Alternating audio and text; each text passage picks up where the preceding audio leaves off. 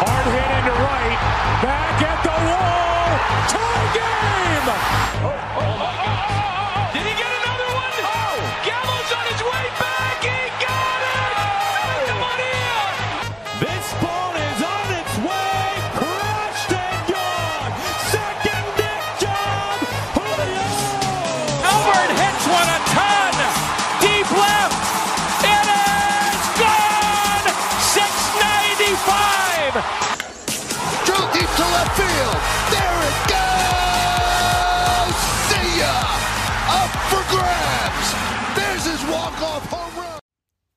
sind wir wieder mit einer neuen Folge von Bases Loaded. Heute einmal wieder, so wie letzte Woche. Tatsächlich müssen wir da ein wenig improvisieren.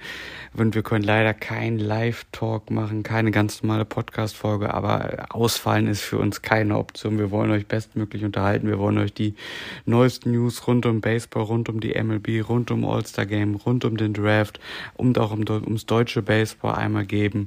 Und dann haben wir uns dafür entschieden, einmal wieder, dass jeder, sag ich mal, ein bisschen was spricht, wir das Ganze zusammenlegen und euch dann als komplette Folge einmal zur Verfügung stellen.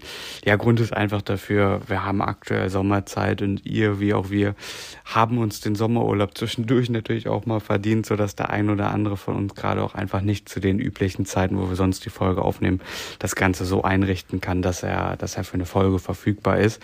Und deswegen behelfen wir uns gerade über den Weg. Ich hoffe, ihr habt trotzdem auch so Spaß an den Folgen und ähm, hört euch das Ganze dann weiterhin noch gerne natürlich an.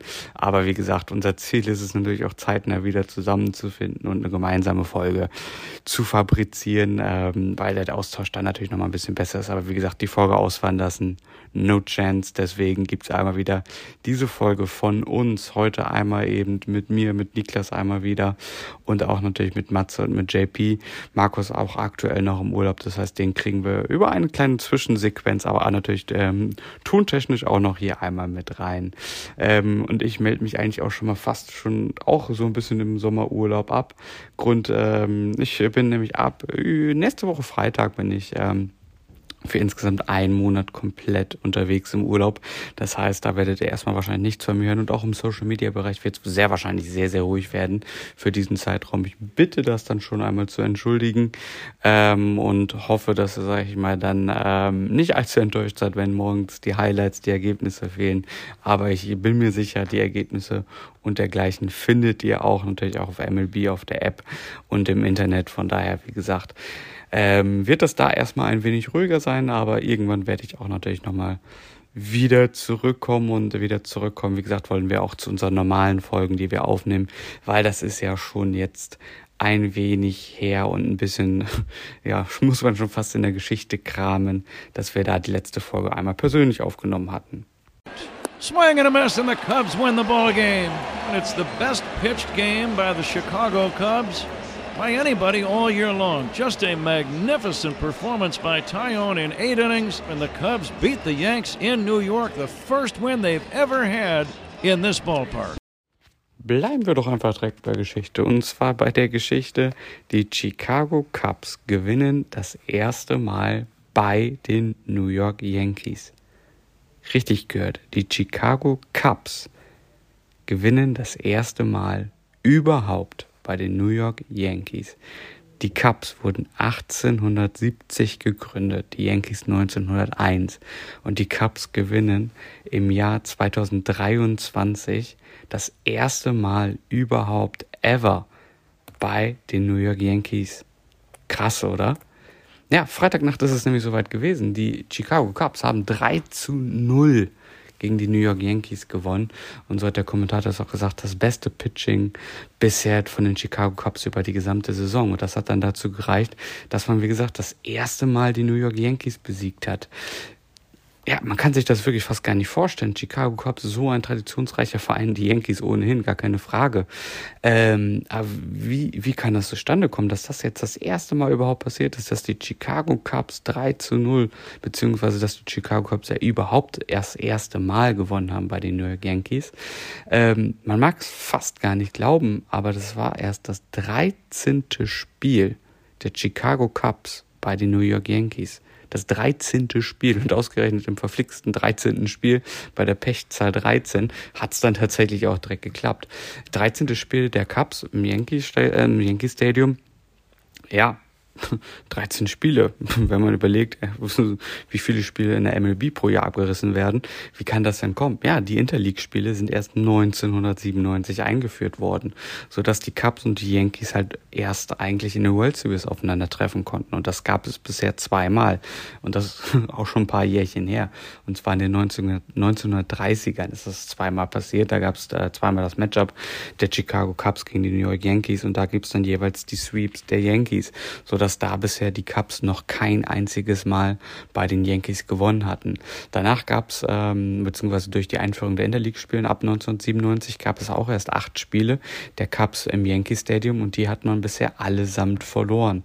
Und so ist es dann jetzt aber gekommen, wie gesagt, im 13. Spiel bei der Pechzahl 13 ist äh, für die Cubs dann gut ausgegangen. Da hatte man dann den ersten Sieg insgesamt geholt. 3 zu 0 hatte man Freitagnacht im äh, Season Opener die Yankees geschlagen und konnte das Sonntag dann sogar vollenden, äh, dass man die Serie sogar komplett gewonnen hatte mit 2 zu 1. Also nicht nur den ersten Sieg, sondern auch gleichzeitig der erste Seriensieg, den man in der Bronx geholt hat. Ähm, Samstag hatte man mit 3 zu 6 äh, verloren und am Samstag äh, Samstag hatte man 3 zu 6 verloren und am Sonntag hatte man, wie gesagt, dann die Serie mit einem 7 zu 4 vollendet und somit nach Chicago geholt. Und somit können jetzt die Chicago Cubs endlich von sich behaupten, bei den New York Yankees endlich mal ein Spiel gewonnen zu haben. History! Guys, we have just witnessed history down here at downtown Detroit at Comerica Park. A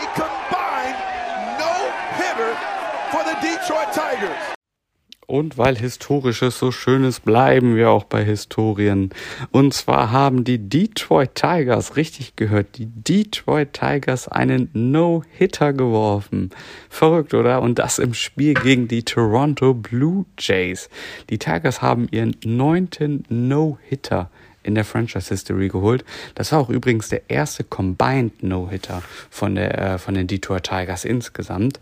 Es war auch der 20. No-Hitter in der MLB-Geschichte bisher.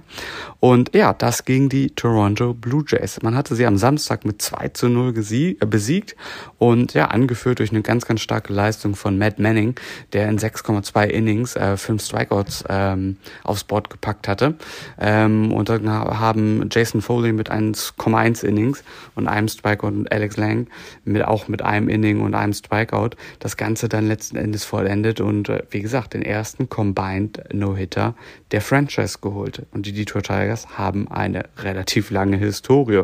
Die Detroit Tigers wurden 1884 gegründet und bei den Toronto Blue Jays muss man dazu sagen, das war für die Toronto Blue Jays den siebten No-Hitter, den die insgesamt schon kassiert haben.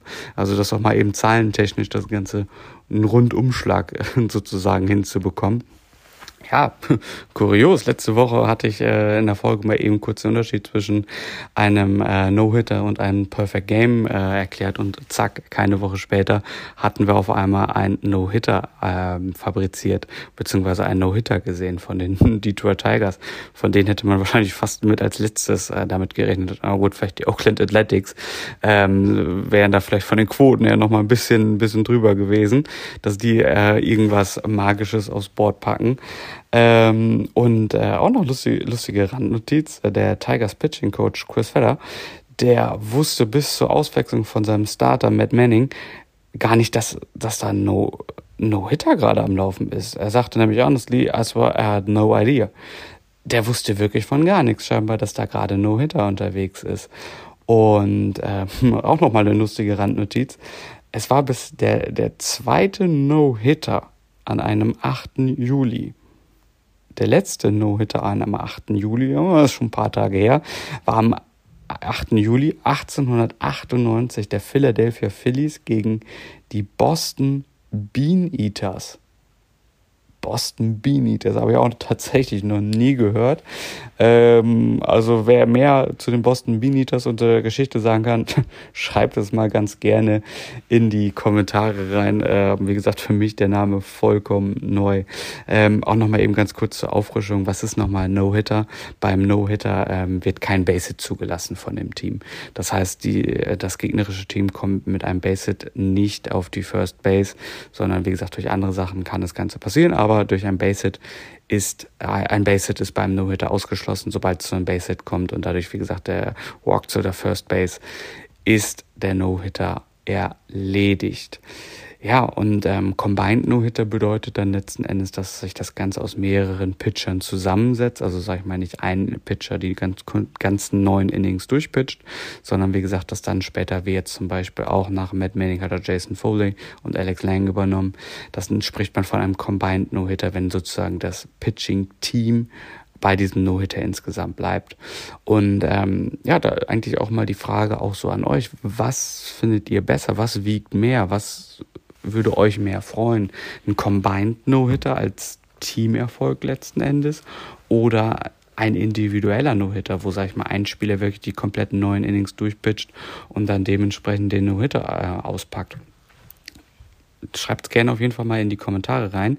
Also ich persönlich für mich finde einfach, dass so ein Combined No-Hitter als Teamerfolg nochmal irgendwie ja, reizt mich irgendwie mehr. Liegt vielleicht auch daran, dass ich selber viel Teamsport durch Fußball und auch durch Eishockey ähm, gespielt habe und dieser Teamgedanke bei mir auch einfach im Vordergrund steht, äh, weil als Team müssen alle Pitcher, alle drei Pitcher jetzt zum Beispiel in dem Fall, brauchten einen Sahnetag. Matt Manning hatte einen super Tag, aber wenn Jason Foley dann, sag ich mal, am Tag mit dem linken Bein zuerst aufgestanden ist und spielt komplette Grütze, ja, dann ist die, äh, ist die Leistung von Matt Manning aufs Team gesehen erstmal natürlich nicht, nicht mehr viel wert. Für ihn individuell, alles klar, sechseinhalb Innings ungefähr gepitcht, fünf Strikeouts, jo, alles klar, machen wir einen Haken dran, gutes Spiel abgeliefert. Ähm, aber wenn Jason Foley das Ganze auf Deutsch gesagt verkackt, dann äh, fragt keiner mehr danach, wie hat Matt Manning eigentlich gespielt. Und äh, deswegen sehe ich das einfach, diesen Teamerfolg bei einem Combined Hitter als, als deutlich größer. Ähm, alle müssen, wie gesagt, so einen Sahnetag haben, alle müssen ihr bestes Spiel aufs Brett bringen und, und müssen einfach überzeugen. Und ähm, ich finde, das kann dann so ein Team natürlich auch zusammenspeisen, wenn alle drei Pitcher da wirklich ihre beste Leistung packen und man dann anschließend im Clubhouse zusammen einfach feiert als Team, als wenn ein Spieler dann letzten Endes alleine diese Leistung bringt. Klar, er steht dann auch natürlich im Fokus, aber äh, ja, was ja, vielleicht dann auch so im Hintergrund, äh, wenn dann andere Pitcher dann denken, hm, jetzt hat er so ein super Spiel abgeliefert, kann vielleicht auch so ein kleiner Knackpunkt sein in einem, in einem Team, äh, dass man dann so guckt, hm, Ah, der hat ja so ein super Spiel abgeliefert, jetzt ist der hier unser bester Pitcher, so ungefähr. Und das sehe ich beim Combined No Hitter einfach ganz anders. Da sehe ich einfach wirklich, wie gesagt, den Teamgedanken, die Teamzugehörigkeit einfach deutlich im Fokus und dass man einfach, wie gesagt, ähm, das Ganze zusammenschweißt letzten Endes. Würde mich aber doch mal interessieren, was eure Meinung dann letzten Endes ähm, ist, ob ihr einen Combined No-Hitter besser findet oder einfach einen individuellen No-Hitter besser findet so ganz wollen wir von historischem noch nicht weggehen. Ähm, entschuldigt eben die Tonqualität jetzt. Ich bin nämlich gerade hier in Frankfurt unterwegs und übernehme gerade den Part von JP, der eigentlich jetzt einmal aufs All-Star-Game bzw. aufs Home Run Derby eingehen wollte. Zeitlich klappte das bei ihm aber nicht. Dementsprechend übernehme ich den Part jetzt einmal eben und äh, befinde mich aber gerade in Frankfurt. Deswegen, ich hoffe, die Störgeräusche im Hintergrund sind nicht allzu groß und ihr könnt es bestens verstehen. Ja, es ist auch das Home Run Derby und das All-Star Game jetzt gewesen in der All-Star Week. Die zwei großen Highlights letzten Endes aus dieser All-Star Week. Und äh, da wollen wir zuerst mal eben äh, ja, chronologisch starten. Das All-Star Game ist ja, äh, das Home Run Derby ist ja auch als erstes gespielt worden. Und da haben wir ein Champion mit Vladimir Guerrero Jr., der für die Toronto Blue Jays das erste Mal einen Champion gestellt hat. Das heißt, vorher hatte die Franchise aus Kanada noch keinen äh, Home Derby Champion. Das hat sich jetzt geändert mit Vladimir Guerrero Jr. Vladimir Guerrero Jr. hat auch zusammen mit seinem Vater Vladimir Guerrero Senior das ist das erste Vater-Sohn-Duo, was das Home Derby gewonnen hat. Also auch da nochmal wieder historisches abgerissen insgesamt. Ähm, ja, gehen wir mal eben kurz darauf an, wie lief das Ganze ab, weil da sind noch ein paar Rekorde noch weiter gepurzelt. Ähm, Im Finale hatte Vladi gegen Randy Arizonara Arozarena äh, gewonnen, nämlich und zwar hatte Guerrero mit 25 Homers, Home Ones da den Mann Randy Arozarena, ich kann den Namen echt nicht aussprechen, entschuldigt das, ähm, der 23 Home Ones fabriziert hat, geschlagen. Ja, zweiter Rekord, der dort noch ähm, gefallen ist, sind die 41 Home Runs von Julio the Man Rodriguez. 41 Home Runs hat er in der ersten Runde geschlagen und hat damit direkt in der ersten Runde mal den amtierenden ja, Titelträger geschlagen, Pete Polabir Alonso. 41 Home Runs, wie gesagt, bisher noch nicht vorgekommen. Da hat Julio Rodriguez im heimischen T-Mobile Park richtig was abgerissen. Und ähm, ja, was ein weiterer Rekord bei dem Home Run Derby gewesen ist. Und zwar haben wir die meisten Home Runs in einem Home Run Derby ever gesehen. 341 Home Runs sind insgesamt fabriziert worden. Und jetzt schätzt mal, wie viele Meilen bzw. wie viele Kilometer man damit insgesamt zurückgelegt hat mit diesen 341 Home Runs. Ich gebe euch da mal kurz Zeit, einfach mal zu schätzen, wie viele Meilen, wie viele Kilometer die Home Runs insgesamt geflogen sind. 26 Meilen. Das sind 41 Kilometer, die, der, die die Bälle, die 341 Home Runs insgesamt zurückgelegt haben. Also wir haben fast einen kompletten Marathon gesehen mit Bällen, die geflogen sind. Krass, oder? 26 Meilen, 41 Kilometer von 341 Home Runs. Komplett verrückt. Komplett verrückt ist auch, ja, ich weiß nicht, ob ihr das Video vielleicht auf Social Media gesehen hattet. Da war nämlich ein äh, Home Run von Vladi Guerrero. Ähm, ich glaube, der hatte 106 mph. Äh, und das hat ein Mädchen, was den Ball eigentlich nur auffangen sollte, was eigentlich noch kein Home Run geworden ist, voll ins Gesicht bekommen. Da auch nochmal gute Besserung an der Stelle. Wir hoffen, dass äh, da alles soweit gut gegangen ist und ähm, ja, dass er schnellstmöglich auch wieder fit geworden ist. Ja, das war das Run Derby. Vladi Guerrero Jr. wie gesagt, der Sieger geworden und zusammen mit deinem Vater das erste Vater-Sohn-Duo, was diesen Titel gewonnen hat. Dann gehen wir eigentlich auch schon mal weiter zum All-Star-Game, was ja dann in der Nacht da drauf stattgefunden hat. Da ist es ja so, da spielt die American League gegen die National League, ein ganz normales MLB-Spiel. Und da kann man nur sagen, the streak is over. Die National League gewinnt nach neun Niederlagen in Folge das erste Mal wieder gegen die American League.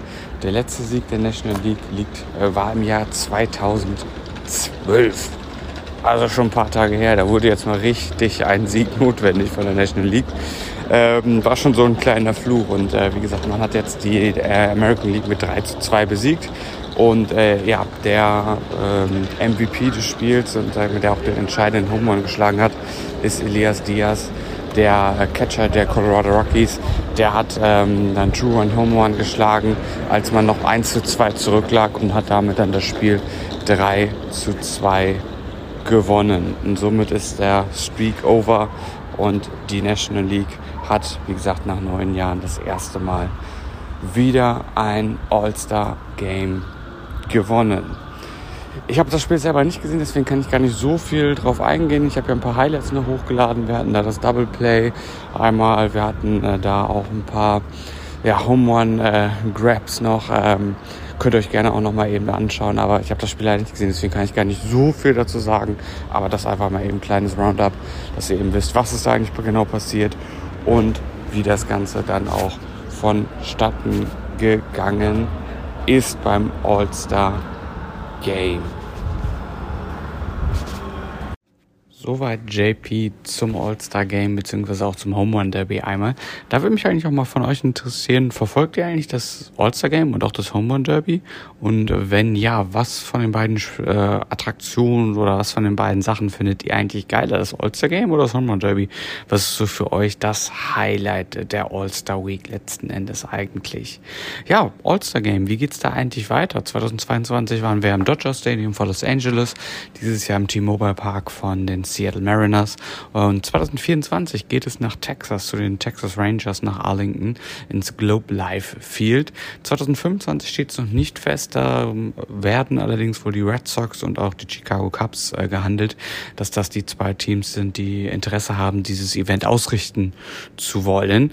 2026, 250. Geburtstag der USA wo kann man ein All-Star-Game besser stattfinden lassen als in Philadelphia, die Stadt, wo die Unabhängigkeit auch verkündet wurde.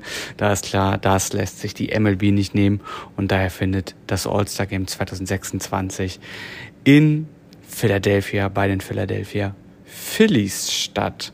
Ja, beim All-Star Week werden wahrscheinlich auch das ein oder andere Trikot verkauft, das ein oder andere Trikot verkauft. Das ist ein gutes Stichwort, nämlich die MLB hat bekannt gegeben, welche Trikots bisher oder bis zum All-Star Break bisher am meisten verkauft worden sind. Und da wollen wir mal ein kleines Quiz rausmachen, wer denn da auf Platz eins steht. Ich gebe mal so ein paar Stichworte und ihr könnt ihr zwischendurch mitraten und äh, vielleicht, sag ich mal, euch gedanklich schon mal drauf einstellen, wer es denn werden könnte oder wer es denn geworden ist, letzten Endes.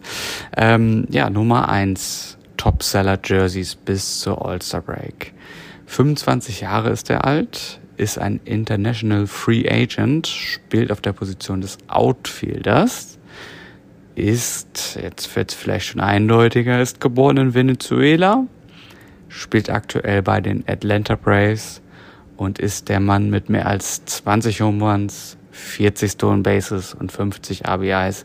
Die Rede ist natürlich von Ronald Acuna Jr. Er hat mit Abstand die aktuell am meisten Jerseys verkauft. Wer folgt auf Platz zwei? Shohei Otani.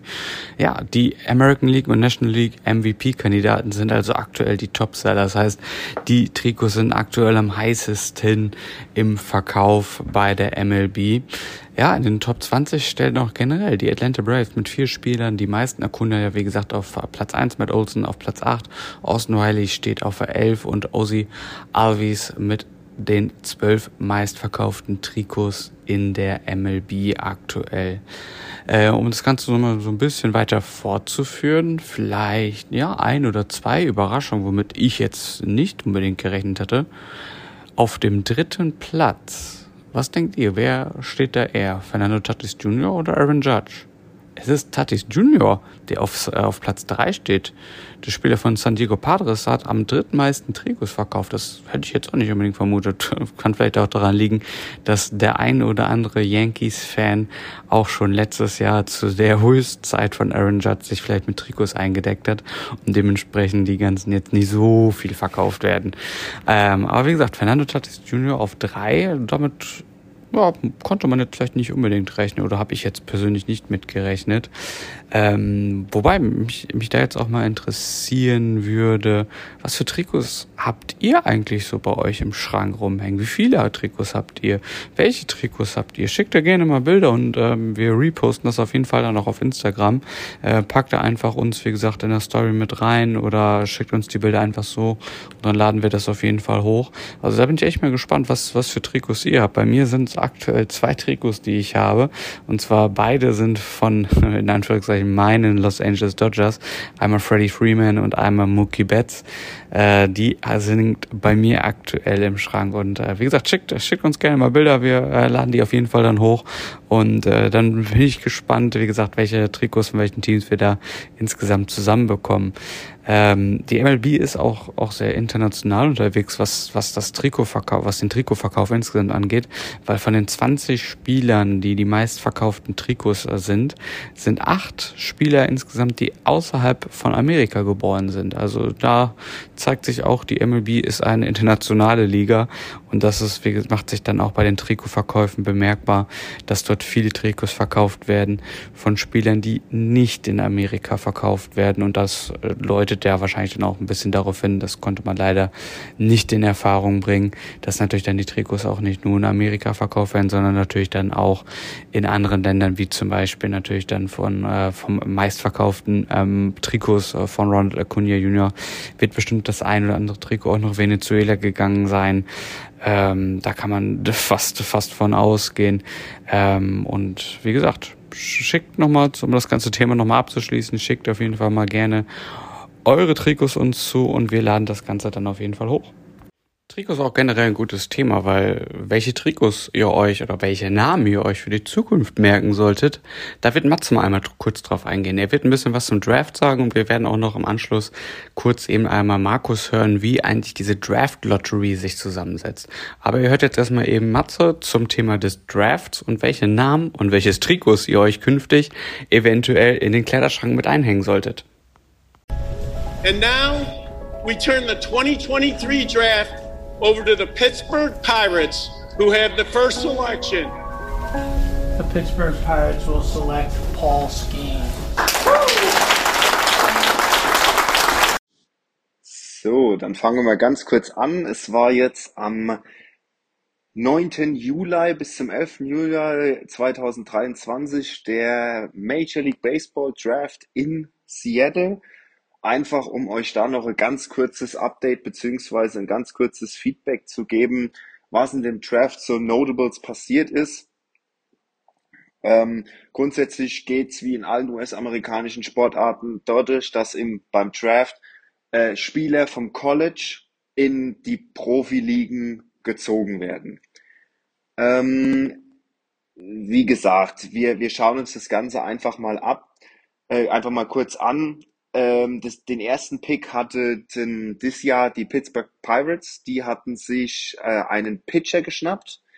Und zwar Paul Scan, äh. Paul Scannes. Der kommt von der Louisiana State University, von LSU. Ähm, dann haben wir an Position Nummer zwei, wir gehen gerade so die ersten paar Picks durch, ähm, Dylan Cruz von den, also haben sich die Washington Nationals geschnappt. Das ist ein Outfielder, der kam auch von LSU. Und zwar war das jetzt tatsächlich das erste Mal, dass die ersten beiden Picks im Draft von der gleichen Organisation waren. Also beide von LSU. Ähm, der dritte Pick war der Max Clark von den Detroit Tigers, haben den genommen, ist auch ein Outfielder. Franklin Community High School war der. Ähm, Wet Langford haben sich die Texas Rangers an vier geholt, ebenfalls ein Outfielder. Und an fünf kam der Outfielder Walter Jenkins, der geht nach Minnesota zu den, Quin zu den Twins von der South Brunswick High School. Ähm, genau, ansonsten äh, könnt ihr euch das alles mal so ein bisschen durchlesen.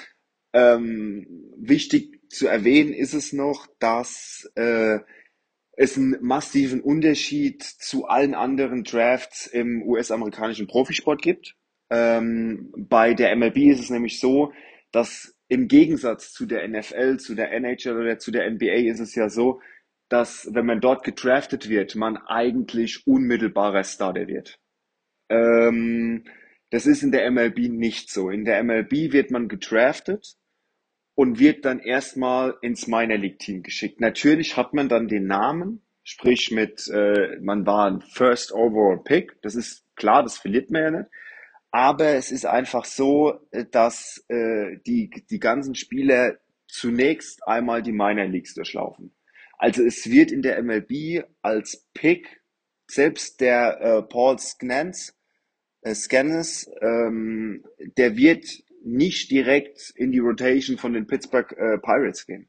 Der wird erstmal in die Triple A, Double A, Single A etc. pp.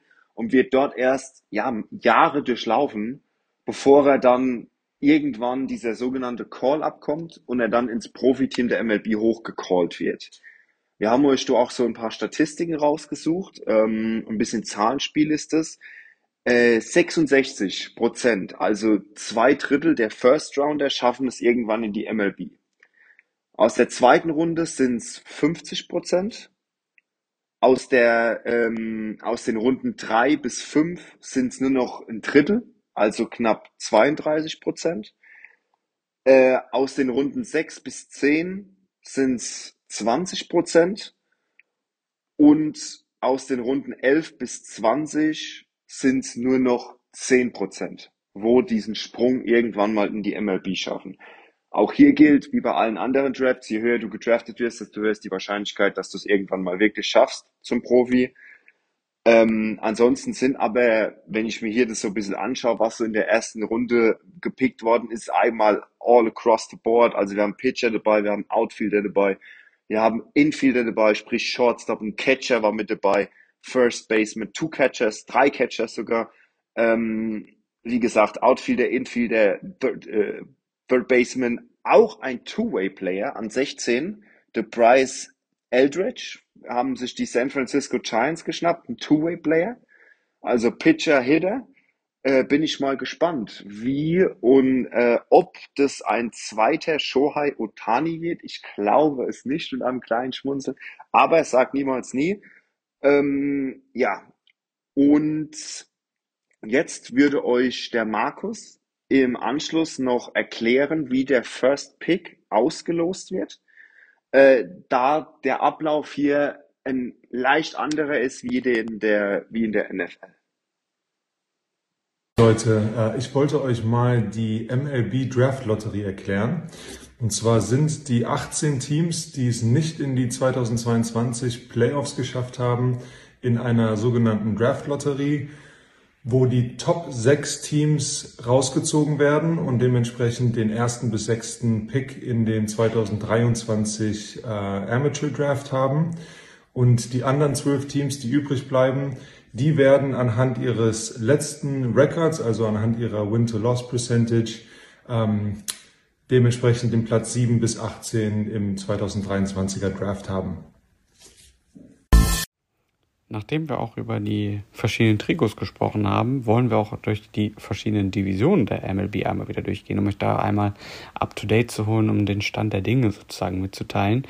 Da haben wir das Ganze einfach mal wie folgt aufgeteilt. Ich werde einfach auf die American League East und die National League East eingehen. Matze wird auf die American und National League Central eingehen und JP wird dann auf die West Division der MLB eingehen. Ja, und ähm, ich möchte mal starten dann direkt mit der American League East. Ähm, ja, ist es, ist es die stärkste und oder die ausgeglichenste Liga? Frage auch mal an euch, was, was denkt ihr? Ist die American League East die stärkste Liga? Ist es die stärkste und ausgeglichene, ausgeglichenste Liga? Oder ist es die ausgeglichenste Liga? Was, was sind da eure Meinungen zu? Es ist halt so, alle Teams der American League East stehen auf über 500. Das ist schon irgendwie krass, oder? Alle Teams stehen auf über 500. Und selbst die letztplatzierten Boston Red Sox mit ihrem Rekord würden in der LA Central auf Platz 1 stehen. Das heißt, du stehst mit deinem Rekord in der American League East auf dem letzten Platz, würdest aber in der Central mit dem gleichen Rekord einfach auf Platz 1 stehen. Verrückt, oder? Ähm, ja, und zweite Frage, die sich da eigentlich direkt anschließt könnte es dieses Jahr passieren, dass alle Wildcard-Plätze an die American League East gehen. Es ist nicht unwahrscheinlich, weil die Yankees und Red Sox sind gerade mal ein bzw. zwei Siege hinter den Astros. Das heißt, wenn man die überholen würde, wären tatsächlich alle Wildcard-Plätze an die American League East vergeben, was einfach für die Qualität der Liga letzten Endes natürlich spricht. Und äh, ja, wollen wir einfach mal das Feld sonst von unten ein wenig aufrollen. Red Sox aktuell ja mit 8-2 Rekord in den letzten 10 Spielen, also sind mit 5 Siegen am, am Stück richtig gerade am Rollen und ähm, aktueller Rekord äh, steht bei 48 zu 43. Wie gesagt, mit dem Rekord wäre man in der American League Central sogar auf Platz 1, deswegen muss man sich in Boston eigentlich nicht ver verstecken. Ähm, und äh, wie gesagt, da ist, beruht natürlich die volle Hoffnung, einfach sich über die Wildcard zu qualifizieren und ist da aktuell zwei Siege hinter den Houston Astros. Auf Platz 4 eine kleine Überraschung, die New York Yankees. Mit 49-42 steht man aktuell gerade mal mit einem Sieg vor den Boston Red Sox und einem Sieg äh, hinter den Wildcard-Plätzen der Houston Astros. Ähm, aber natürlich hat man noch so ein paar Probleme. Aaron Judge wird auf jeden Fall noch bis August fehlen. Das ist natürlich ein herber Rückschlag. Genauso wie Left-Hand-Pitcher Nestor Cortez auf der 60-Day-IL-Liste jetzt aktuell ist. Und ähm, ja, zumindest eine positive Nachricht. Carlos Rodon ist jetzt nach 88 Spielen, die er fehlte, wieder im Kader und hat jetzt äh, vergangenen Freitag das erste Spiel wieder für die New York Yankees bestritten. Und auch Yankees Manager Aaron Boone hat eigentlich auch schon so ein bisschen zugegeben, ja, wir waren nicht gut genug bisher. Da, wo wir stehen, stehen wir aktuell zurecht und es äh, ist nicht gut, wo man aktuell steht und wie man aktuell steht. In der zweiten Hälfte muss das Ruder einfach umgerissen werden und ähm, damit man sich noch irgendwie für die Playoffs qualifiziert, wird, wie gesagt, sehr wahrscheinlich nur dann über den Weg der Wildcards gehen. Auf Platz 3 haben wir dann die Toronto Blue Jays aktuell mit einem Rekord von 50 zu 41. Ja, es war die Franchise, die vor der Saison extremst gehypt worden ist. Und nun ja, schwimmt man irgendwo so ein bisschen mit. Es, man ist nicht oben, man ist nicht unten, man ist genau irgendwo in der Mitte. Ist weder Fisch noch Fleisch irgendwie so richtig. Also es ist nicht so, nicht so ganz greifbar. Es ist weder mega gut, es ist aber auch nicht richtig schlecht. Ähm, ja, wie will man die Saison bisher einkategorisieren? Das ist so die große Frage in Toronto und auch in der Fanbase bei den Toronto Blue Jays.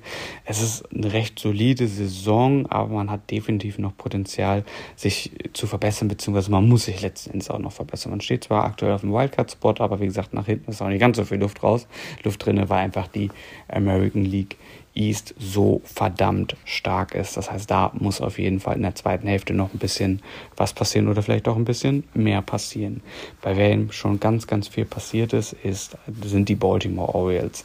Ein Team mit verdammt viel Potenzial, was aktuell auf dem zweiten Platz steht, mit einem 54-35 Rekord und aktuell hat man einen Winning Streak von 5.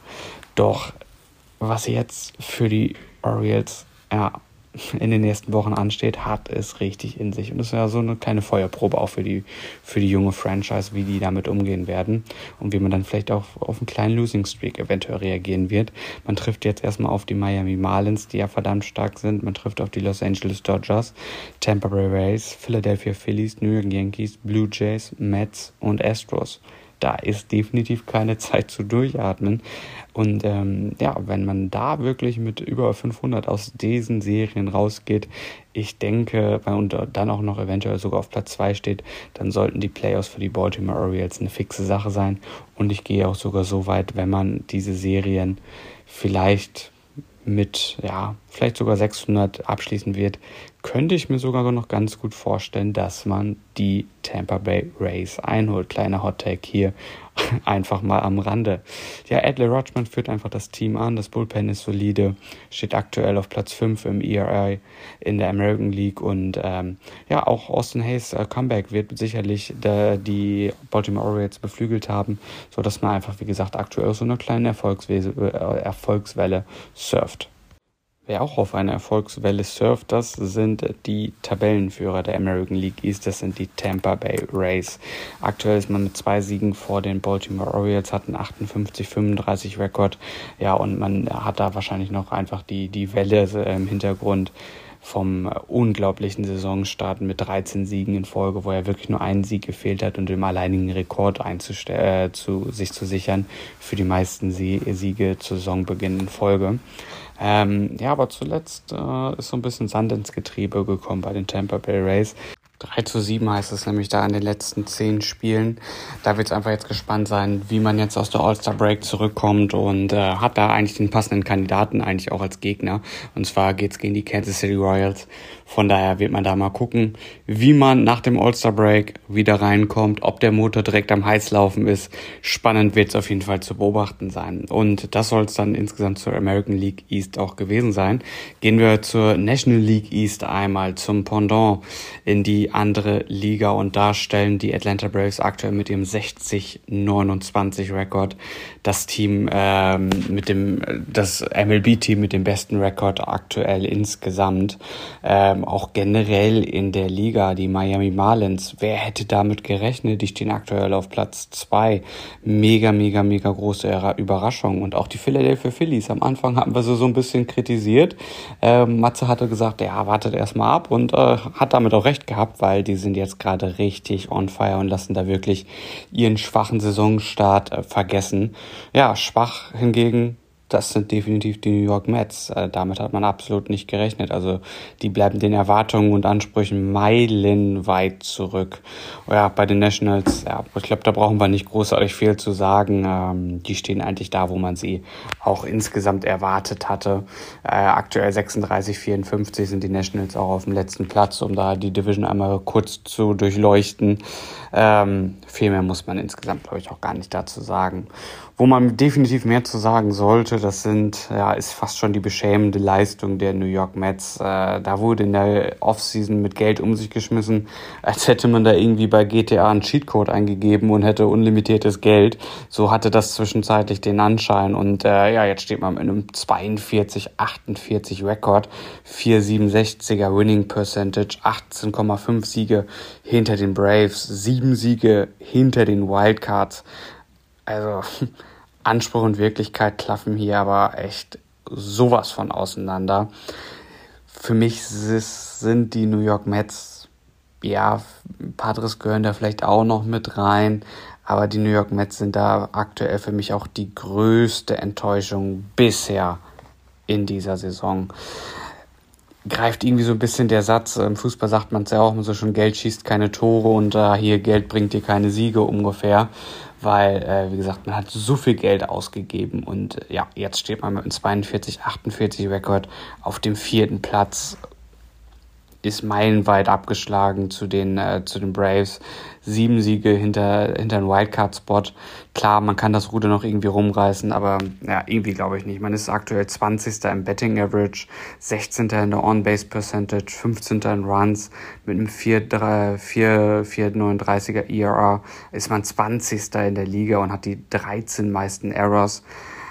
Also es läuft überhaupt nicht beim Team aus dem Big Apple. Ob man das Ruder rumreißen kann, wie gesagt, ich habe da absolut meine Zweifel. Ja, Zweifel hatten wir zu Beginn oder hatte ich auch zu Beginn bei den Philadelphia Phillies. Ähm, aber die haben sich mal gehörig in Luft aufgelöst.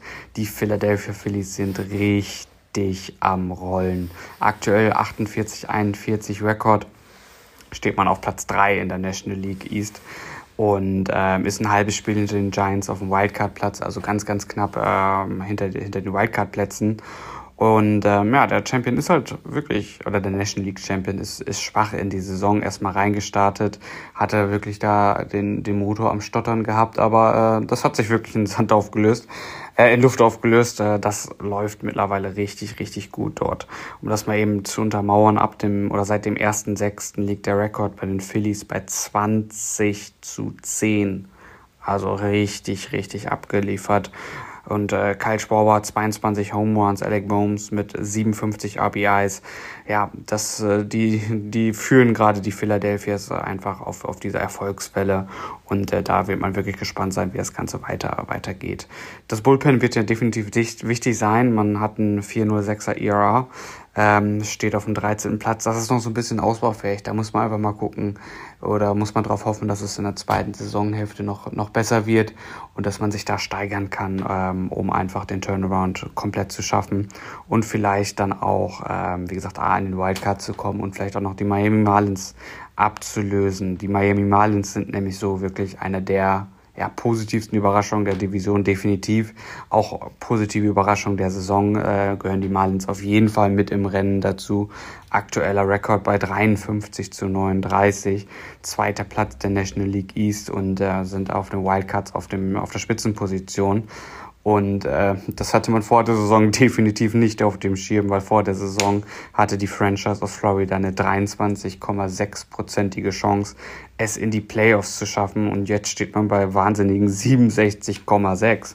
Also die Chancen, äh, Playoff in, äh, in Miami zu sehen diese Saison, sehr, sehr hoch und sehr, sehr gut. Wie ist es dazu gekommen? Ja, der Betting Average ist um 33 oder plus 33 gestiegen insgesamt. Luis Arras, äh, ja, der flirtet immer wieder mit der magischen Grenze vom Betting Average von 400, äh, was geisteskrank ist, ähm, dass er überhaupt, sag ich mal, in diesen Sphären unterwegs ist und immer wieder diese Zahl bricht. Äh, wenn er das zur Saisonende noch hat, Chapeau, äh, da kann man definitiv den Hut ziehen enge Spiele mit einem One-Unterschied, die gehen meistens zugunsten der Marlins aus. Also wenn es richtig, richtig knapp wird und ein One das Ganze entscheidet, stehen die Miami Marlins bei 19 und 5. Das ist natürlich auch ein ganz, ganz wichtiger Faktor, dass man diese engen Spiele einfach gewinnt und da den Sieg holt, was natürlich auch so ein Team immer wieder zusammenspeist. Ja, nächsten Serien der, Card äh, der Marlins, Orioles, Cardinals, Rockies, Rays und die Detroit Tigers. Da sind ein paar Ansagen mit drin. Orioles und Rays könnte knackig werden. Cardinals nicht so gut aktuell, Rockies brauchen wir nicht drüber sprechen, Tigers ja, jetzt auch nicht so das Gelbe vom Ei. Deswegen, die könnten sehr, sehr stark aus der All-Star Break zurückkommen. Ja, und dann zum Schluss, um das Ganze abzurunden, kommen wir aufs beste Team der MLB zu sprechen, die Atlanta Braves. Das ist das erste und bisher einzigste Team, das 60 Siege geknackt hat. 60 Siege, 29 Niederlagen, 8-2-Rekord in den letzten 10 Spielen. Und seit Juni oder im Juni hatten die Atlanta Braves einen Rekord von 21 zu 4. Vier Niederlagen gerade mal bei 21 Siegen. Ja, sie spielen einfach den besten Baseball aktuell, das kann man zweifelsfrei definitiv so sagen. 169 Home Runs hat man aktuell gezaubert, das sind die meisten Home Runs. Pitching mehr als solide aktuell. 3,77er IAA ist aktuell der siebte Platz in der MLB. Und äh, ja, mit den Strikeout-Maschinen wie Spencer Strider und Ella äh, gewinnt man halt die viele Spiele und äh, das wirkt sich halt einfach aktuell auch aus. Ja, die Defense ist so ein bisschen das hinkende Pferd bei den Braves. Da ist definitiv noch Steigerungspotenzial. Mit 54 Errors hat man die siebtmeisten Errors aktuell erlaubt in der Major League Baseball. Da kann man noch ein bisschen, ein bisschen korrigieren, äh, attestieren, dass das vielleicht dann auch noch mal ein bisschen verbessert wird. Aber wie gesagt, bei 60, 29 sind das nur Nuancen, was man da wirklich noch anpassen kann. Das ist schon wirklich sehr, sehr stark. Ja, Braves sind einfach am Rollen, wie Matze auch schon gesagt hatte, letzte Folge.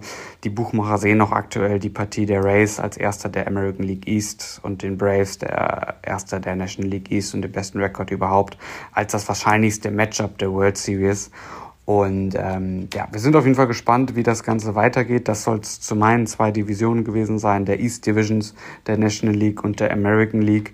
Und jetzt werden Matze und JP noch auf die Central und auf die West Division der MLB einmal eingehen für euch.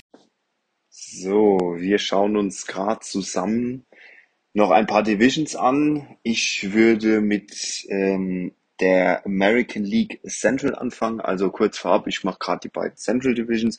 Und da würde ich sagen, gehen wir einfach mal rein mit der American League Central. Da steht zum All-Star Break aktuell auf Position 1 stehen die Cleveland Guardians. Die haben aktuell einen Rekord von 45 zu 45, stehen also so genau bei 500. Die Hälfte von ihren Spielen gewonnen. Ähm, ein Rekord von 500 würde in keiner anderen Division reichen um sie anzuführen, außer in dieser AL Central. Das spricht einfach dafür, dass die, diese Division einfach im Komplettpaket nicht wirklich gut ist. Auf Position 2 haben wir die Minnesota Twins, die sind ganz, ganz knapp hinten dran. Die haben äh, 45 zu 46, die haben also ein Spiel mehr gespielt als die Cleveland Guardians, sind bei 4,95, sind 5 zu 5 in den letzten 10 Spielen, haben aber im Gegensatz zu Cleveland ähm, einen deutlich besseren Run scored Runs against Average. Das sind auch die einzigsten, wo in dieser Division einen positiven Rekord haben, also mehr Runs gescored haben, als sie Runs abgegeben haben. Ähm, und dementsprechend sind die ganz knapp hinter Cleveland. Ich gehe auch mal davon aus, dass diese beiden Teams es am Ende des Tages dann außer machen werden, wer da in die Playoffs geht, weil es wird sich auch der Sieger von dieser Division in die Playoffs qualifizieren. Auf Position 3 haben wir mit einem Rekord von 39 zu 50 die Detroit Tigers. Die sind auch sehr, sehr schlecht reingekommen in die Saison, haben sich jetzt wieder so ein bisschen leicht gefangen, sind 5,5 Spiele hinten dran. Ähm, bei minus 86 äh, Run scored, runs, äh, Run against average. Das ist nicht, nicht wirklich gut. Ähm, bei Detroit äh, dann kommt auf Position 4, das ist so ein bisschen die Überraschung in meinen Augen, die Chicago White Sox, wo nicht über ein 38 zu 54 Rekord rausgekommen sind zum All-Star Break. Die sind bei 4-13, acht Spiele hinter dem Erstplatzierten. Also das wird eine ganz, ganz schwere Aufgabe, wenn Chicago diese Season noch rumdrehen will. Äh, wie gesagt, im Baseball sagt man niemals nie. Ähm, bei Chicago ich würde sagen, das Potenzial ist schon da, sowohl hitting-wise als auch pitching-wise. Aber das ist mittlerweile, hm, eventuell schaffen sie es noch. Muss auch mal abwarten, wie sie nach dem All-Star-Break reinkommen. Ich meine, acht Spiele, die sind auch mal, auch mal aufgeholt. Äh, natürlich ist es sehr unwahrscheinlich, aber wie gesagt, man kann das schon schaffen. So ist es nicht. Ja, und dann ganz abgeschlagen. Im Prinzip ist die Season vorbei für Kansas City. Die stehen bei 26 zu 65. Die gewinnen nicht mal ein Drittel ihrer Spiele. Ähm, sind knapp 20 Spiele hinten dran und haben ein äh, Run scored, Runs against äh, Average von 155 Runs, äh, wo sie mehr bekommen haben, als erzielt haben. Und ich denke, Kansas City kann sich auf die Planung der nächsten Saison ähm, fokussieren, weil das wird diese Saison zum wiederholten Mal wirklich nichts. Ähm, würde ich sagen, springen wir gerade die National League Central. Das sieht ein bisschen anders aus. Äh, da haben wir mit Sicherheit ein, oder mit Sicherheit eins der Überraschungsteams der Liga äh, dieses Jahr mit den Cincinnati Reds, äh, wo Ellie De La Cruz, äh, der Switch-Hitter, der aktuell einen wahnsinnigen Medienhype genießt, weil er aber auch die Leistung bringt. Äh, nicht zuletzt wegen dem steht äh, Cincinnati bei 50 Siegen zu 41 Niederlagen, äh, 5,49 im, im, im, im Prozent ähm, und führen diese Division an. Also da muss ich sagen, stabile Leistung nach der letzten Saison, wo hier Cincinnati so ein bisschen die Lachnummer der Liga war, ist es dieses Jahr echt, echt gut oder läuft es dieses Jahr sehr, sehr gut. Ähm, die Milwaukee Brewers, die sind denen ganz, ganz dicht auf die Fersen mit 49 zu 42, gerade mal ein Spiel hinten dran. Die Brewers spielen seit Jahren einen konstanten guten Baseball. Ähm, Chicago Cubs, äh, Position 3, Negativrekord 42 zu 47, sieben Spiele hinten dran. Auch Chicago in dieser Division die einzigen, wo einen positiven Run scored, Runs against äh, Statistik, eine positive Statistik haben. Dann haben wir die Pittsburgh Pirates mit 41 zu 49, 4,56 äh, im Prozent. Äh, es sind achteinhalb Spiele hinten dran. Pittsburgh fällt mir immer wahnsinnig schwer einzuschätzen, weil das ist irgendwo zwischen Genie und Wahnsinn, dieses Team. Ähm, und dann haben wir auf dem letzten Platz auch sehr, sehr überraschend die St. Louis Cardinals. Ähm, letztes Jahr noch oben dabei, lang die Division angeführt. Ähm, und auch in die Playoffs gekommen. Äh, dieses Jahr 38 zu 52, gewinnen 42,2 Prozent, sind 11,5 Spiele hinten dran. Da muss auch noch was passieren, dass diese, dieses Team es doch noch irgendwie schafft. Äh, die Division ist aber ein bisschen näher zusammengerückt wie die AL Central im Vergleich. Aber wie gesagt, wir brauchen uns nicht großartig zu unterhalten. Die beiden Central Divisions, da musst du dieses Ding gewinnen, um in die Playoffs zu kommen. Ganz einfach, ja. Äh, und dementsprechend glaube ich auch, dass wenn man jetzt mal weiterdenkt, dass in einem Playoff-Run wird, ich denke, ich lehne mich da jetzt nicht zu weit aus dem Fenster, wenn ich sage, dass, dass kein Team aus einer Central Division in den Playoffs lange drin bleibt. Weil die Teams sind einfach nicht gut im Vergleich zur Liga. Wenn ich mir jetzt mal die AL East anschaue, ja, Leute, da hat der Letztplatzierte, die Boston Red Sox, haben ein wesentlich, oder ein, gut, wesentlich ist dehnbar, aber die haben einen besseren Rekord als der Erstplatzierte von der AL Central. Ja, Boston steht bei 48 zu 43 mit 52,7 Prozent. Ja, Leute, Cleveland bei 50 Prozent. Das ist Wahnsinn. Und dementsprechend, ich glaube nicht, dass, dass bei den Central Divisions so noch irgendwas los ist. Man, man kann ja mal abwarten. Es sind ja, es sind ja eventuell neue MLB-Franchises im Gespräch, ähm, so dass man die Liga irgendwann im Laufe der Zeit mal auf, äh, von 30 auf 32 Teams äh, aufstockt und dann eventuell sagt, okay, man macht es halt so, wie es im Football ist, man macht dann eben nicht zwei Conferences mit jeweils drei Divisions, sondern man macht dann zwei Conferences mit jeweils vier Divisions und würde das Ganze dann auch ein bisschen durchwürfeln beziehungsweise anders gestalten. Äh, und dementsprechend, ja, die Central Divisions, die Sorgenkinder der MLB, muss man halt einfach mal abwarten. Aber so viel zu dem Thema als kleiner Einblick, als kleines Zwischenfazit fürs All-Star Break. Von der East Division über Central Division kommen wir jetzt zu den West Divisions. Äh, da übernehme ich auch einmal den Part wieder von JP, der wie gesagt ähm, das Ganze nicht einrichten konnte aufgrund von terminischen Problemen. Deswegen übernehme ich das Ganze kurzfristig gerade wieder live aus Frankfurt. Ähm, habe mich äh, auf die Division nicht groß vorbereitet, deswegen werden wir da so ein bisschen an der Oberkratze, ähm, an der Oberfläche kratzen. Aber ich hoffe, ihr verzeiht das Ganze und äh, werdet trotzdem eben kurz im Bilde sein, wie die Division sich aktuell verhält. Ja, wir starten einmal in der American League West und starten dort diesmal jetzt ganz oben. Da haben wir aktuell auf Platz 1 die Texas Rangers mit 52 Siegen, 39 Niederlagen. Ähm, sieht erstmal ganz gut aus. Man ist oben an der Tabellenspitze. Hat ähm, allerdings in den letzten zehn Spielen einen Rekord von 3 zu 7. Das heißt, da ist man äh, ja, hörig ins Straucheln geraten ähm, vor der All-Star Break und äh, will natürlich jetzt hoffen, dass man dann wieder jetzt zurückfindet zur alter Stärke. Jetzt gerade mal nebenbei rein, wo äh, gegen wen die Texas Rangers ihre nächsten Serien spielen werden müssen, damit man da einfach mal sehen kann, okay, welche Chancen bestehen denn zur zweiten Hälfte gut in die Saison wieder zu starten. Man trifft dort als erstes auf die Cleveland Guardians, also direkt auf den amtierenden ersten der Central Division. Danach äh, geht es gegen die Tampa Bay Rays. Danach kommen die Dodgers, danach kommen die Astros, die auf Platz 2 liegen, da kommen wir gleich nochmal drauf zu sprechen. Ähm, und dann die Padres. Hat es in sich, das was jetzt den blüht erstmal. Da muss man dann wirklich direkt das beste Baseball zeigen, um da nicht irgendwie die Spitzenposition abzugeben an den aktuell zwei Platzierten, die Houston Astros. Bei denen sieht es nämlich ein bisschen anders aus. Da hat man in den letzten zehn Spielen einen Winning Record von 6 zu 4.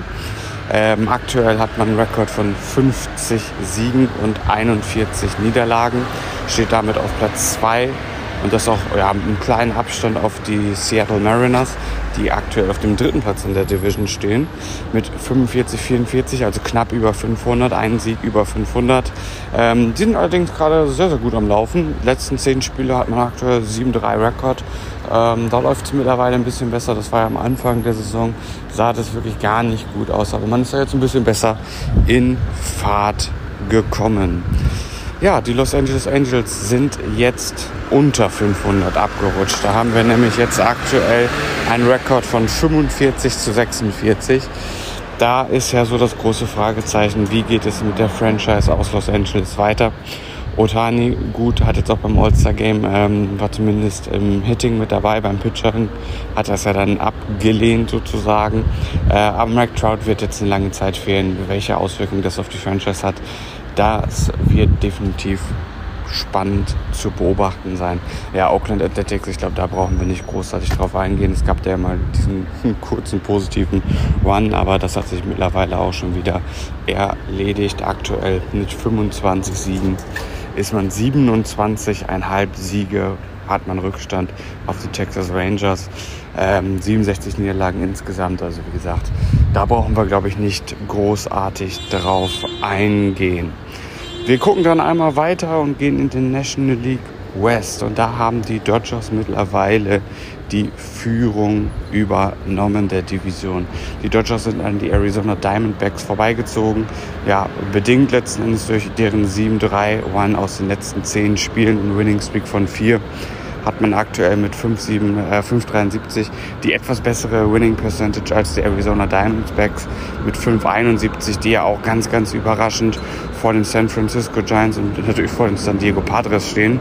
Arizona hat aktuell 52 Siege, also einen mehr als die Dodgers, aber auch eine Niederlage mehr. Also man hat einfach zwei Spiele insgesamt schon mehr gehabt als die Dodgers. Deswegen die leicht schlechtere Winning Percentage, sodass man dort aktuell auf dem zweiten Platz steht. Dann folgen die San Francisco Giants äh, mit 49-41, 5,44er Winning Percentage in den letzten 10 Spielen, 4 Siege, 6 Niederlagen. Ja, dann kommen wir zu der größten Enttäuschung, weil das war wirklich eine Franchise, wo man sich viel, viel, viel, viel mehr von versprochen hatte. Ähm, die San Diego Padres stehen auf dem vierten und somit vorletzten Platz in der Division. 43 Siege, 47 Niederlagen, 4 6,78 die Winning Percentage es läuft überhaupt nicht aktuell für die Padres. Auch wenn man jetzt auf die Wildcard-Standings schaut, ist man sechs Siege hinter den Giants. Ähm, klar, sechs Siege kann man natürlich noch locker aufholen in der zweiten Saisonhälfte, aber irgendwie stockt der Motor bei den Padres echt extrem. Auf dem letzten Platz in der Division Colorado Rockies, ja, das ist, glaube ich, keine große Überraschung. Damit war, konnte man von ausgehen. 34 Siege, 57 Niederlagen aktuell äh, weit abgeschlagen. Letzten zehn Spiele, drei Siege, sieben Niederlagen. Aber wie gesagt, das ist, glaube ich, keine ganz so große Überraschung. Da konnte man sehr, sehr stark von ausgehen, dass die Rockies die Division von unten heran anführen werden. Somit sind wir einmal durch alle Divisionen durchgegangen. Ähm, East und äh, Central, wie gesagt, da waren wir ein bisschen darauf vorbereitet. West mussten wir dann spontan übernehmen. Aber ich hoffe, ihr seid in der Division, Division dann auch einmal im Bilde jetzt. Nachdem wir euch mit den Divisionen einmal wieder up-to-date geholt haben und ihr wieder genau wisst, wer wo steht und warum er wo steht, wollen wir natürlich auch mal für euch nochmal eben wieder drauf eingehen, was eigentlich am Wochenende los ist, welche Serien wir euch empfehlen, welche ihr euch auf keinen Fall entgehen lassen sollt. Also unsere äh, wöchentliche Rubrik der Series 2 Watch. Und da haben wir als erstes einmal ein LA, ein Los Angeles, New York Thing. Und zwar treffen die LA Dodgers in äh, New York auf die New York Mets. Äh, ja, rein theoretisch, ich habe es ja schon gesagt, die New York Mets sind sehr, sehr stark am Straucheln. Eigentlich jetzt nie so, so die Partie äh, vom Baseball her, äh, die, man, die man sich angucken muss, angucken sollte. Aber es ist einfach das New York-LA-Ding. Deswegen äh, führt um diese Serie keinen Weg drum herum. Und gerade mit der Geschichte der LA die ja früher in New York gespielt haben, solltet ihr euch diese Serie auf jeden Fall nicht entgehen lassen. Welche Serie aber auch sportlich einen ganz, ganz großen Reiz hat, ist auf jeden Fall die Serie der Cleveland Guardians gegen die Texas Rangers. Und zwar ist es da ja so, da trifft der Spitzenreiter der American League Central, die Cleveland Guardians, auf den Spitzenreiter der American League West der Texas Rangers. Die spielen in drei Spielen äh, gegeneinander. Ähm, ganz gute Zeiten auch dabei. Das eine Spiel oder das zweite Spiel der Serie ist am Samstag um 22.05 Uhr und das zweite, das dritte Spiel dann am Sonntag um 20.35 Uhr. Also auch Zeiten, wo man als Europäer ganz gut einschalten kann und auch einschalten sollte. Ja, und dann äh, kommen wir zu einem Spiel der, der Tabellenzweiten sozusagen, auch ähm, in dem Fall aus der American League, die äh, American League West, äh, American League East, sorry, ähm, die Baltimore Orioles ähm, haben die Miami Marlins aus der National League East zu Gast. Und die ähm, Marlins ist ja wirklich eines der Überraschungsteams, wie ich es auch schon gesagt hatte, mit den Gründen, warum man dort auch steht. Das ist definitiv ein Spiel, was, was ihr euch auf jeden Fall angucken solltet. Also zwei wirklich Top-Teams aktuell, die da aufeinandertreffen. Ähm, da ist es so, dass vor allem das letzte Spiel zu einer schönen Zeit läuft, die ihr euch auf jeden Fall ähm, geben solltet, und zwar Sonntag 19.35 Uhr. Weiter geht's dann mit der Rivalität der Milwaukee Brewers gegen die Cincinnati Reds in der National League Central. Die beiden treffen nämlich erneut aufeinander. Das heißt, der Tabellenerste Reds hat den zweiten, die Milwaukee Brewers zu Gast und die beiden trennen gerade mal ein Spiel. Das heißt, nach dieser Drei-Spiele-Serie kann das Ganze am äh, der, äh, Führung der Tabelle schon wieder ganz, ganz anders aussehen. Ähm, spannend auf jeden Fall zu beobachten, wie die Serie ausgehen wird. Da ist das letzte Spiel auch wieder das Spiel, was man sich zur guten deutschen Zeit angucken kann. Und zwar um 19.40 Uhr am Sonntag treffen die beiden dann aufeinander. Und wie gesagt, erster gegen zweiter der National League Central. Das solltet ihr euch auch auf keinen Fall entgehen lassen und einschalten. Was ihr euch auf jeden Fall auch nicht entgehen lassen solltet, ist, dass am Sonntag erneut Sport 1 ein Spiel im Free TV übertragen wird. Und zwar wird um 20.20 Uhr, also zur besten Sendezeit in Deutschland, vergesst Tatort, vergesst auf was auch sonst immer sonntags um 20.15 Uhr läuft. Es läuft Baseball im Free TV, die MLB, und zwar Boston Red Sox, Chicago Cubs, aus dem Stadion, Stadion der Cubs. Da müsst ihr auf jeden Fall einschalten. Wird ein geiles Spiel werden. Sonntag, wie gesagt, 20.20 Uhr live und Free TV auf Sport 1. Schaltet da auf alle Fälle ein. Gebt euch das Spiel der Boston Red Sox gegen die Chicago Cubs. Boston Red Sox zwar aktuell letzter in der American League East, aber wie gesagt, mit deren Rekord von 48 zu 43 wäre man in einer anderen Division definitiv auch auf sogar teilweise auf dem Tabellenersten, also in der American League Central, würde man dort die Liga anführen und direkt in die Playoffs einziehen und trifft auf die Chicago Cubs, die ein bisschen jetzt auch ins Rollen gekommen sind, sind aktuell Dritter in der National League Central. Verspricht also ein ganz gutes Matchup zu werden, also schaltet da auf jeden Fall ein. Wird auf jeden Fall cool werden und wie gesagt, Baseball im Free TV, das muss gepusht werden, es muss supported werden, deswegen schaltet da ein und gebt euch das Spiel wollen wir das Thema der MLB damit einmal abschließen und gehen noch einmal zum deutschen Baseball über. Und da haben wir eine ganz schöne Nachricht für euch einmal. Und zwar ist die U12 Nationalmannschaft Deutschlands in Frankreich zum zweiten Mal in Folge und zum dritten Mal insgesamt U12 Europameister geworden. Herzlichen Glückwunsch an der Stelle einmal. Mega, mega Job, den er da gemacht hat. Und wir sind schon gespannt, wenn wir den nächsten sechs, sieben, acht, neun Jahren Jahren im MLB Draft oder in den Big Leagues oder Minor Leagues da sehen werden. Ja, die U12 hatte sich im Finale gegen die Niederlande mit 3 zu 2 in einem ganz knappen, engen und packenden Spiel durchgesetzt und sich somit nach 2022 erneut zum U12 Europameister küren können und küren dürfen. Wie gesagt, da nochmal ganz großes Glückwunsch an der Stelle. Habt ihr wirklich super gemacht und ähm, das Zeug da zeigt auf jeden Fall auch, dass wir in Zukunft da, glaube ich, äh, ein Augenmerk drauf werfen können auf die jungen Leute und mal gucken, wo sich das dann in den nächsten Jahren hin entwickelt. Äh, wie gesagt, guter Nachwuchs wird sich irgendwann auch auf die A-Nutzende-Mannschaft auswirken. Glückwunsch nochmal an der Stelle.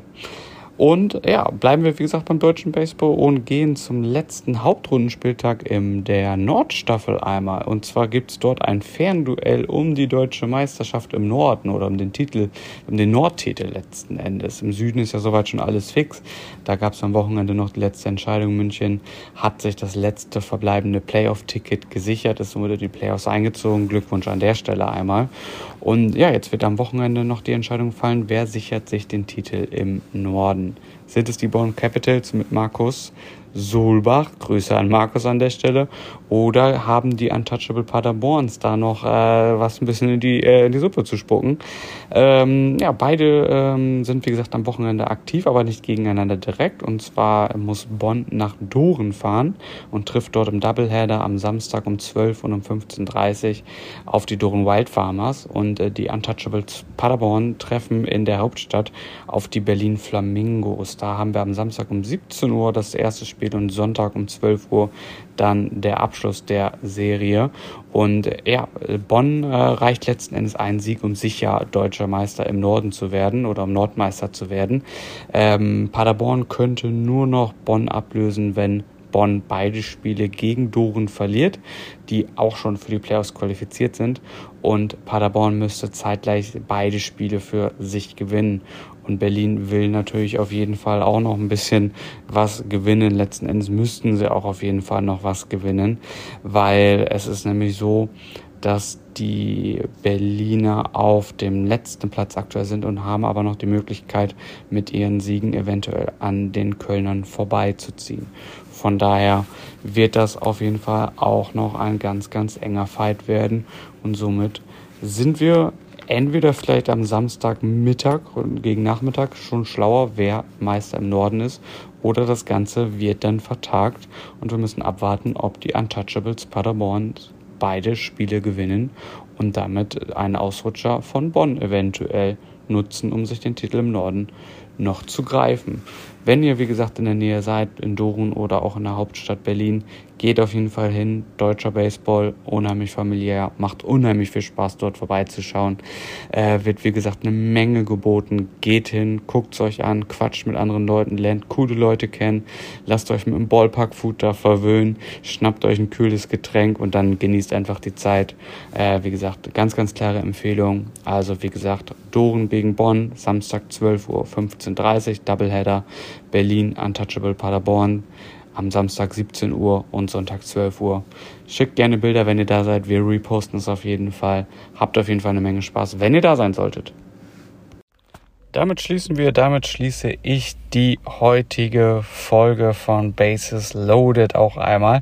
Wie gesagt, wir mussten einmal wieder ausweichen auf die Variante mit den Sprachmemos und aber wir haben es versucht ein bisschen auch als Talk zu halten. Ich hoffe, ihr hattet Spaß mit der Folge, habt einiges für euch herausgezogen. Es war interessant für euch und wie gesagt, wir gucken, dass wir Zeiten auch wieder zusammenfinden. Grund aber einfach, wie gesagt, aktuell die Urlaubszeit steht bei allen an und wir geben uns so ein bisschen die Klinke gerade mit unseren Urlauben. Auch nochmal eben, was ich am Anfang gesagt hatte zu Beginn der Folge. Im Social Media Bereich wird es jetzt wahrscheinlich erstmal ein bisschen ruhiger wieder werden, weil ich jetzt auch für insgesamt vier Wochen im Urlaub verweilen werde. Deswegen wird da jetzt nicht ganz so viel passieren.